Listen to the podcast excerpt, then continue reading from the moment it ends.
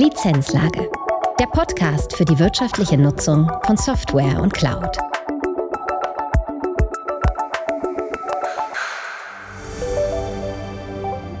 Herzlich willkommen zu einer neuen Folge der Lizenzlage. Holger Hoheisel, Geschäftsführer der CCP, empfängt heute zum Expertengespräch Jörg Röhrdanz. Jörg ist Strategic IT Purchase Expert and Contract Provider Manager. In der heutigen Folge bekommen wir einen Einblick in den operativen, taktischen und strategischen Software-Einkauf, welche Herausforderungen damit verbunden sind und welche Lösungsansätze es gibt. Und zu guter Letzt noch ein paar Tipps für die Vertragsverhandlungen. Viel Spaß bei dieser Folge. Herzlich willkommen zu einer neuen Folge der Lizenzlage. Ich freue mich sehr, heute Jörg Rördans als Interviewpartner begrüßen zu dürfen. Jörg Röhrdanz ist Berater bei CCP mit dem Schwerpunkt strategischer IT-Einkauf. Jörg, herzlich willkommen zur Lizenzlage. Hallo Holger, danke, dass ich hier sein darf. Jörg, du hast ja länger auch als Einkäufer, als IT-Einkäufer, als strategischer Einkäufer bei Unternehmen gearbeitet. Erzähl uns doch mal, was sind denn eigentlich die, die Aufgaben von einem IT-Einkäufer und, und welche Rollen gibt es denn dort? Ja, als IT-Einkäufer hast du natürlich viele Sachen zu tun, genau wie ein normaler Einkäufer. Das heißt, du beschäftigst dich mit der Suche, der Auswahl, Bewertung, Entwicklung von Lieferanten. Was du natürlich machen musst, ist hauptsächlich Beschaffung von Waren und Dienstleistungen. Das ist so mal die grundsätzliche Hauptaufgabe.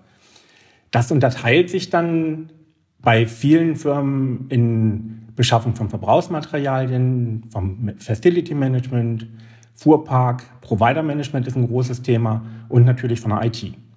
Und innerhalb der IT hast du bei vielen wiederum die Aufteilung nochmal nach Hardware, Telekommunikation, Netzwerke, nach Dienstleistungen und logischerweise nach Software. Den Einkauf als solches wird meistens unterteilt in einen operativen Einkauf und einen taktischen und strategischen Einkauf.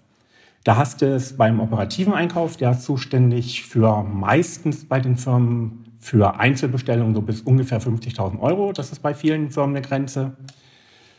Die machen dann die Abrufe von Bestellungen über Rahmenverträge. Die müssen Terminverfolgung machen. Das heißt, gucken, dass die bestellte Software oder bestellten Dienstleistungen auch da sind, Kontrolle der Liefereingänge, die Warenprüfung, wenn es denn eine physikalische Warenlieferung gibt.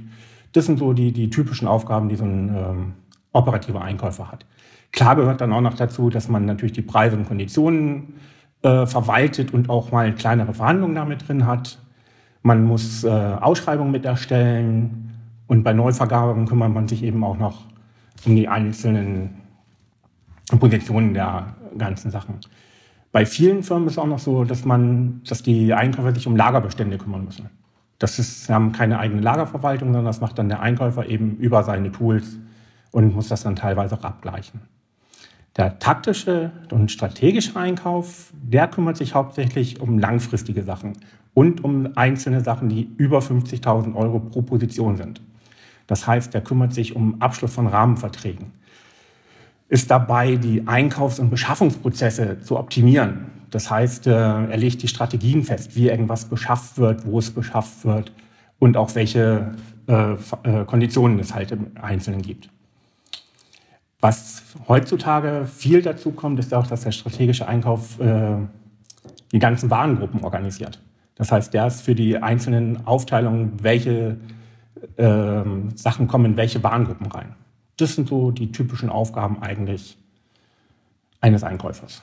Also ist klar gegliedert. Das Einzige, was mir noch nicht so ganz klar ist, also strategischer Einkauf äh, habe ich verstanden.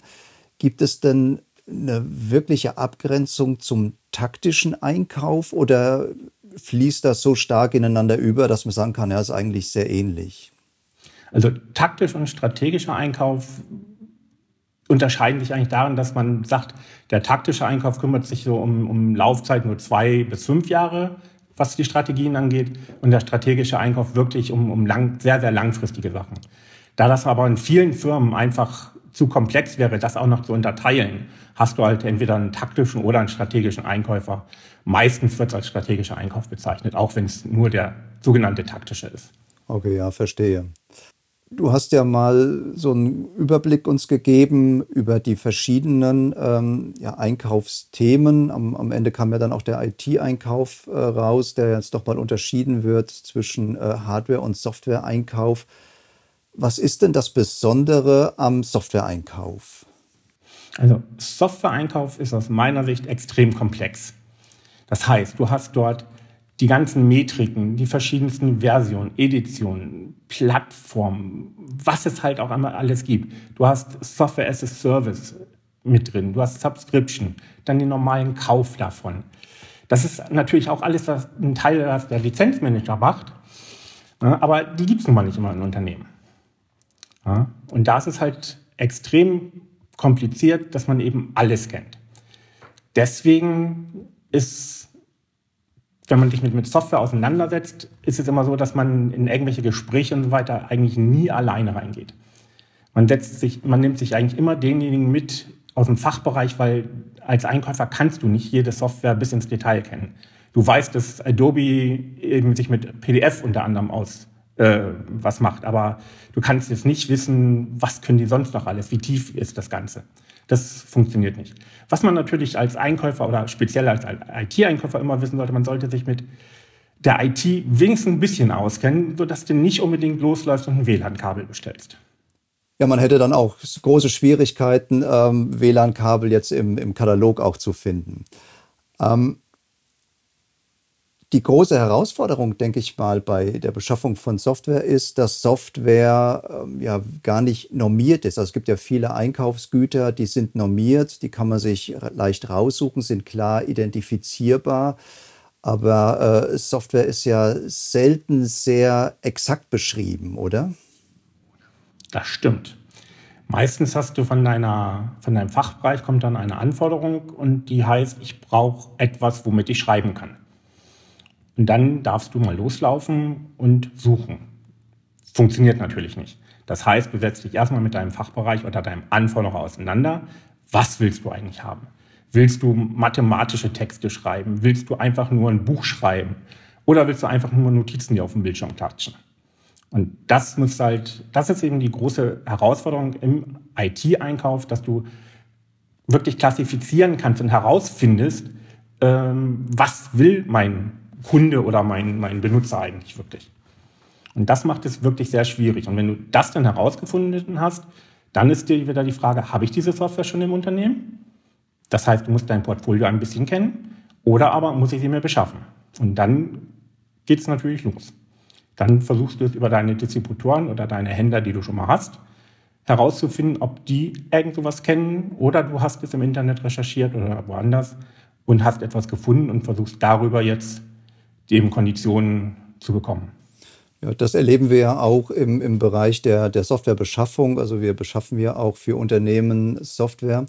Und hier kriegen wir regelmäßig Anfragen zu Produkten, zu Lizenzen, die dann identifiziert wurden, aber die jetzt von der Beschreibung äh, nicht eindeutig für uns sind. Dann ist irgendwie nicht klar, soll das jetzt eine zum Beispiel Subscription sein oder soll das ähm, wenn es noch möglich ist, eine On-Premise-Variante sein. Dann gibt es vielleicht verschiedene Ausprägungen mit äh, Standards, mit, mit Professional. So, und wir müssen das dann zurückfragen, damit wir dann auch das Richtige liefern können. Und dann muss der Einkäufer wieder zu seinem Anforderer gehen, das dort nachfragen. Und das kostet zum Teil äh, sehr, sehr viel Zeit im Prozess und ist sehr aufwendig. Hast du denn hier Ideen oder Ansätze aus deiner Erfahrung, wie man das äh, vermeiden kann oder besser machen kann? Das ist das ganz große Problem von den einzelnen Einkaufsabteilungen halt. Ähm, ist mir auch schon passiert. Ich bin dann blauäugig losgelaufen, habe gedacht, ich habe alle Informationen, fragt zum Beispiel bei euch an und dann heißt es, ja, aber das habe ich doch diese und jene noch. Kann man nicht immer vermeiden, vor allen Dingen, weil im Einkauf teilweise auch ein extremer Zeitdruck wieder ist, dass die viele Sachen erledigen müssen wenn man es richtig macht und gut macht, dann hat man eine Art Fragenkatalog, einen Bogen, wo man viele Sachen einfach abfragt, ja, um eben diese ganzen Sachen nicht im Nachhinein nochmal klären zu müssen. Aber es ist extrem schwierig, weil sehr aufwendig. Ja, und es ist wahrscheinlich dann nochmal schwieriger. Wir haben ja in unserer Zuhörerschaft nicht nur ähm, Kollegen jetzt aus großen Konzernen, sondern ja auch aus dem, aus dem Mittelstand, wo ein Einkäufer vielleicht neben Software auch noch andere äh, Themen beschafft, die äh, weniger komplex sind oder andere Herausforderungen haben. Und äh, da wird es vermutlich noch wichtiger sein, sich mal solche Anforderungslisten zu erstellen, um hier den, den eigenen Aufwand dann auch gering zu halten. Das stimmt. Das ist äh, das große Problem in den kleineren Firmen, dass du da eben einen Einkäufer hast, wenn überhaupt einen Einkäufer hast, der sich halt um alles kümmern muss, halt alles beschaffen muss. Das ist da die wirklich große Herausforderung in dem Fall. Jetzt gibt es ja aus Sicht des Software Asset Managements, des Software Lizenzmanagements immer wieder die Anforderungen der originalen Herstellerartikelnummer, der sogenannten SKU, weil das eine ähm, leichtere, im günstigsten Fall sogar eindeutige Identifizierung von beschafften Lizenzen ermöglicht. Welche Rolle spielt denn jetzt die SKU beim Einkauf, also bei dem vorgelagerten Prozess? Spielt da die SKU eine Rolle? Eigentlich schon, weil aus Sicht des Einkäufers spielt es eine ganz, ganz große Rolle, weil das ist eigentlich die Nummer für die Software schlechthin. Man kann es, glaube ich, so ein bisschen vergleichen, für die, die mal bei der Bundeswehr waren, da gibt es eine Versorgungsnummer. Ne, das ist eindeutig geregelt, was für ein Produkt ist das. Und das ist mit der SKU auch. Das Einzige, was dann teilweise bei der SKU noch hinten dran kommt, ist vielleicht ein 3Y oder sowas, dass es sich da eben um eine dreijährige Laufzeit handelt oder so. Aber ansonsten ist eigentlich aus der SKU, wie du es eben schon beschrieben hast, auch, ähm, ist es die Nummer schlechthin. Und wir versuchen es, soweit es halt geht, diese Nummern auch zu pflegen, auch in den unseren Systemen zu pflegen und äh, dem Lieferanten auch mitzugeben, eben um das Ganze eindeutig zu machen, damit wir auch das Richtige kriegen, was wir eigentlich haben wollen. Ja, ja und dieses Pflegen der, der SKU ist äh, aus Kundensicht oder für beschaffende Unternehmen wahrscheinlich gar nicht so einfach. Da werden ja oftmals auch immer wieder Kataloge diskutiert äh, mit den ganzen Herausforderungen. Wie halte ich die aktuell? Wie weit treibe ich das? Es gibt ja auch bei Software viele Einzelbeschaffungen. Muss ich das dann auch als Katalogartikel anlegen? Da gibt es ja seit vielen Jahren ja, so ein gewisses Hin und Her in der Nutzung von, von Katalogen. Welche Rolle spielen denn aus deiner Sicht Beschaffungskataloge als Basis von sicheren und effizienten Beschaffungen von Software? Also wenn Kataloge gut organisiert sind in der Firma, sind sie eine extrem große Hilfe. Leider gehen viele Firmen immer nur einen halben Weg. Das heißt, sie haben zwar intern einen Katalog, wo man eine Software auswählen kann, kann sie dann auch bestellen. Nur in dem Moment, wo sie sie bestellen, äh, haben wir einen Bruch drin. Das heißt, aus dieser Bestellung, aus dem System heraus, gibt es ein Ticket. Und in diesem Ticket steht wieder nur ein Drittel der Informationen drin, die eigentlich in dem Softwarekatalog drin sind und aus diesem Ticket wird dann eine manuelle Bestellung gemacht. Wenn man dieses Ganze vernünftig anbinden würde, ich kenne das noch auch mit CCP aus meiner früheren Vergangenheit mal, dass man einen Katalog anbindet und aus diesem Katalog bestellt und dann geht dies direkt wieder zurück, erspart das immensen Aufwand auf allen Seiten. Und man kriegt die richtige Software auch noch dazu, ohne großartig Rückfragen zu stellen. Ja, ja wir sind ja auch auf der Ariba-Plattform äh, als Lieferant aktiv stellen aber fest, dass äh, viele Unternehmen diese, Plattform für die Bestellabwicklung nutzen, aber weniger für, äh, als, als Katalogbasis, zumindest nicht bei, bei Software. Das wird dann eher für andere Güter äh, als Katalogbasis genutzt. Scheint ja dann doch sehr schwer für Unternehmen zu sein, so einen Katalog auch zu pflegen und, und aktuell zu halten. Ja, Problem ist ja immer, dass ja du jede einzelne Software im Normalfall wieder mit den einzelnen Versionen hinterlegen musst. Das heißt, wenn da die Version 13.4 ist und jetzt kommt die Version 13.5, musst du es wieder hinterlegen. Da musst du eventuell sogar noch sagen, die Software ist jetzt nicht mehr verfügbar oder was auch immer. Manche Firmen sagen aber, es ist mir egal, welche Version gerade aktuell ist. Ich bestelle immer die 13.5, weil die ist bei uns getestet und freigegeben. Andere Versionen müssen erst wieder freigegeben werden. Deswegen kann das schon bei vielen halt ein großer Aufwand sein, wenn das alles ähm, mal gepflegt werden muss. Ja, ja, im Zweifel ist ja dann die Version, die eingesetzt wird oder eingesetzt werden soll, gar nicht mehr beschaffbar, weil es nur die aktuellste Version beschaffbar ist dann. Genau, dann haben wir halt äh, bei vielen Firmen das auch immer, dass wir eben äh, die aktuellste Version einkaufen, haben aber im Vertrag drinstehen, jawohl, wir dürfen auch die älteren Versionen nutzen. was ja nicht immer der Fall ist. Ja. Das, das heißt, eigentlich muss man dann auch den Beschaffungsprozess immer noch verbinden ja, mit so einem gewissen Euler-Check, Euler-Prüfungsprozess, zumindest für das erste Mal, wo man jetzt eine, eine neue Software oder eine neue Softwareversion beschafft. Und das verzögert ja den Beschaffungsprozess im Zweifel äh, noch mehr, bis dann diese Analyse durchgezogen wurde, oder? Das stimmt. Bei vielen Sachen musst du erstmal bei den Herstellern, das jetzt auch wieder, ja, die Frage, wer macht das? Lasse ich das meinen Lieferanten machen? Mache ich das selber? Habe ich ein Lizenzmanagement, was das macht, das mir zuarbeitet? Oder wie läuft es? Wenn es ganz doof läuft, und das ist bei vielen Sachen der Fall, kommt der Fachbereich an, will eine Software haben, du recherchierst die und fängst erstmal an, die ganzen Eulers Nutzungsbedingungen und Vertragsbedingungen zu prüfen. Und das hält dich auf. Das kostet immense Zeit. Und natürlich in dem Fall auch Geld. Und dann gerätst du als Einkäufer auch ordentlich unter Druck, kann ich mir vorstellen, weil die Anwender wollen ja die Software haben und nutzen. Genau, und wenn ich denen dann sage, ja, warte, geht im Moment gerade nicht, weil da müssen wir jetzt erstmal gucken, ob wir es überhaupt nutzen dürfen, da haben die natürlich überhaupt kein Verständnis für. Das stimmt. Das hört sich ein bisschen nach einer Zwickmühlensituation zwischen Geschwindigkeit und Compliance an, ja. Das ist richtig. Vor allen Dingen bist du auch immer in der Zwickmühle äh, zwischen dem User, der eine Software haben möchte, dann muss die auch noch freigegeben sein im Unternehmen, weil du kriegst ja auch sehr oft Freitextanfragen einfach von einem User, der einfach eine Software haben möchte. Und dann musst du erstmal mit deiner Compliance klären oder ihm dann erzählen, hier, da gibt es einen Prozess, bitte klär erstmal, darfst du diese Software überhaupt nutzen? Ist die compliant mit, der, mit den Firmenrichtlinien und so weiter?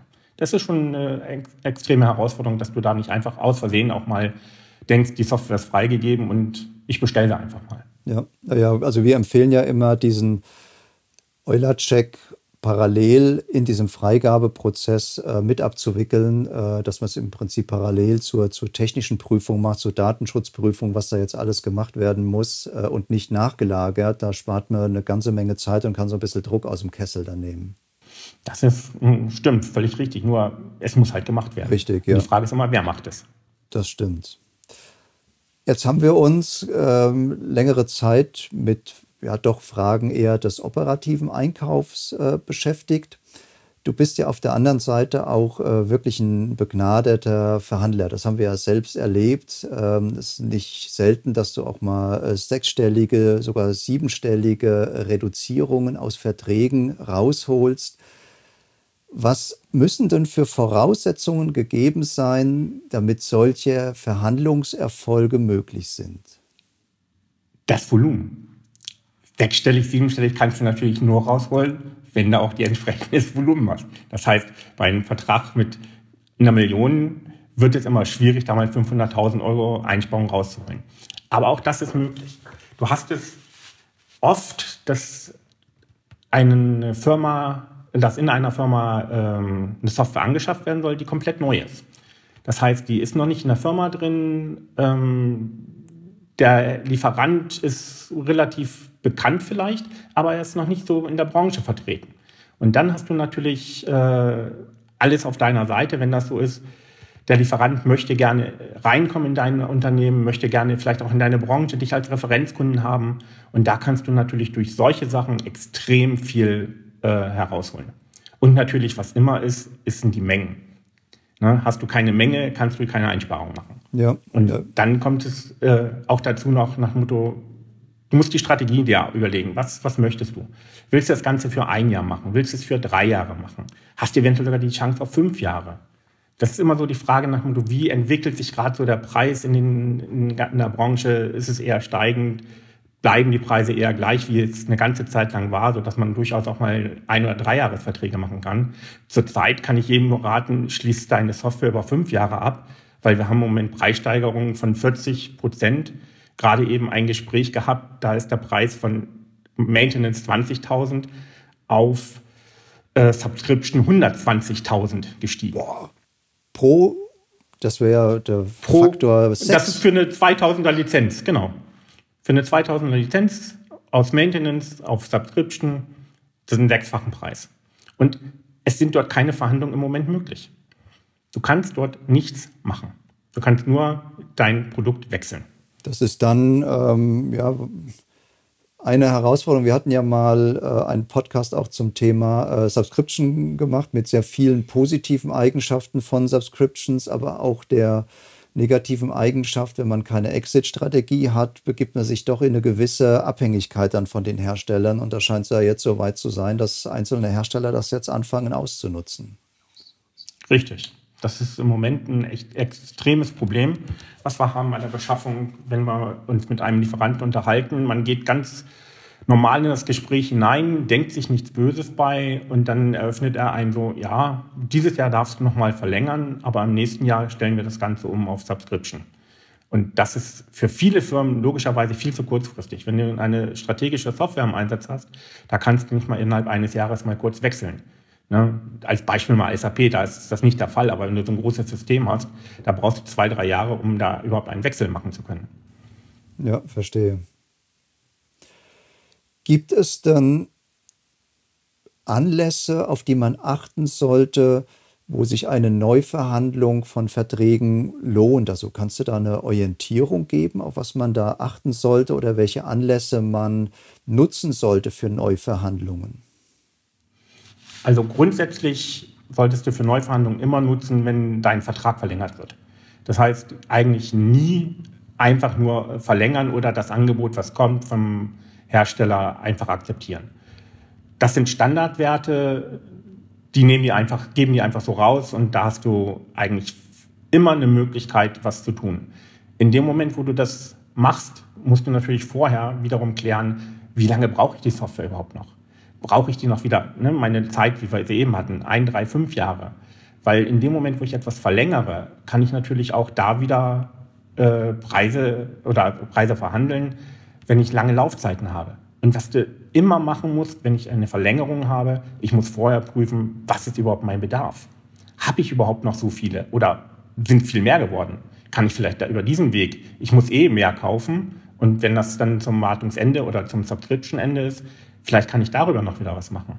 Also das sind so immer die Punkte. Definitiv immer dann, wenn eine Vertragsverlängerung ansteht, sollte man das machen. Und man muss natürlich auch immer gucken, ähm, mache ich es rechtzeitig.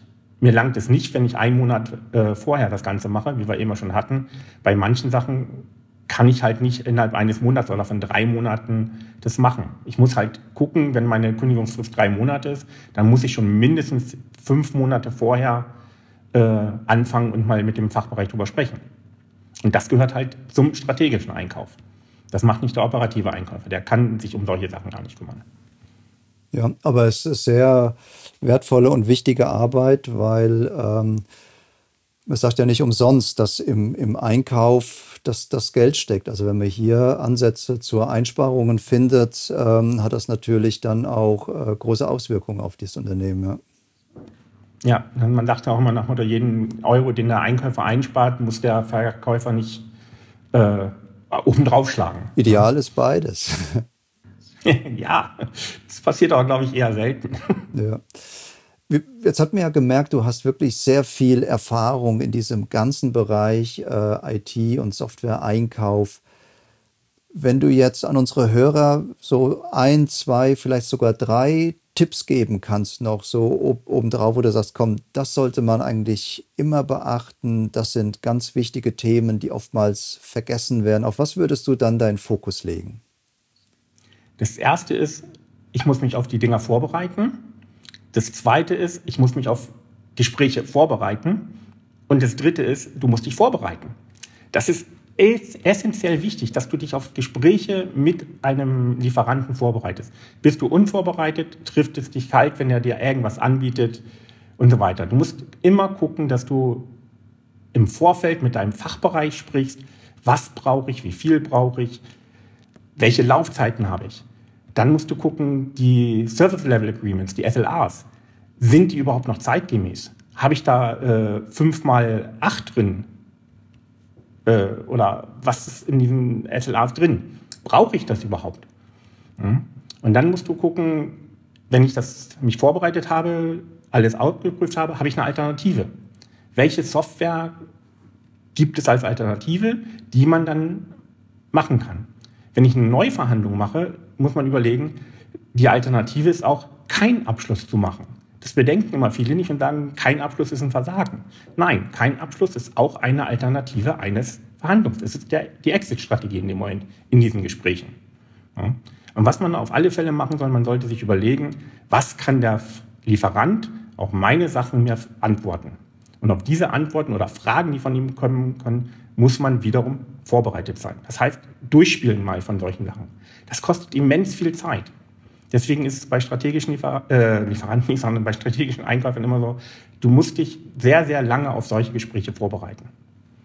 Das geht nicht anders. Das, das kann man dann wahrscheinlich nicht bei, bei jeder äh, Software machen. Das heißt, man muss sich dann vermutlich so ein rollierendes System überlegen, welche Software man äh, zu welcher Zeit dann in eine neue Verhandlung nimmt, wenn man das steuern kann, oder welche man dann dort genauer unter die Lupe nimmt. Weil alles in dieser Akribie vorzubereiten, ist vermutlich zeitlich gar nicht möglich. Das ist korrekt. Das kannst du nicht mit jeder Software machen. Deswegen geht es auch darum, eben den strategischen Part zu machen. Ne, nach dem Motto, welche Software ist für, den, ist für die Firma strategisch wichtig? Und da musst du dich halt darauf vorbereiten. Und du hast ja auch meistens äh, längere Laufzeiten, eben diese drei oder fünf Jahre. Und wenn du es geschickt anlegst, dann hast du es ja auch so, dass du nicht jedes Jahr IBM und Microsoft in einem Jahr hast, sondern die versuchst du natürlich auch zu splitten, wenn du alleine bist. Wenn du das Glück hast und bist mit mehreren Kollegen zusammen, dann übernimmt natürlich jeder mal so ein, eine Software oder hat seine Spezial, Spezialisten dafür, worum man sich kümmert. Ja, das klingt äh, plausibel. Nein, also das waren sehr ähm, tiefe und aus meiner Sicht auch sehr wertvolle Einblicke, die du uns in den Bereich ähm, Software- und IT-Einkauf gegeben hast. Also wirklich herzlichen Dank dafür. Hat äh, sehr viel Spaß gemacht, sehr viel Erkenntnis gebracht. Und ja, ich freue mich, wenn wir vielleicht das nochmal an, äh, in einem späteren Podcast vielleicht nochmal zu einzelnen Themen vertiefen können. Das würde mir sehr viel Freude machen.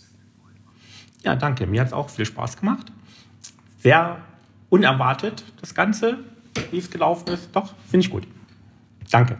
Ja, herzlichen Dank, Jörg Rördans, für das Interview.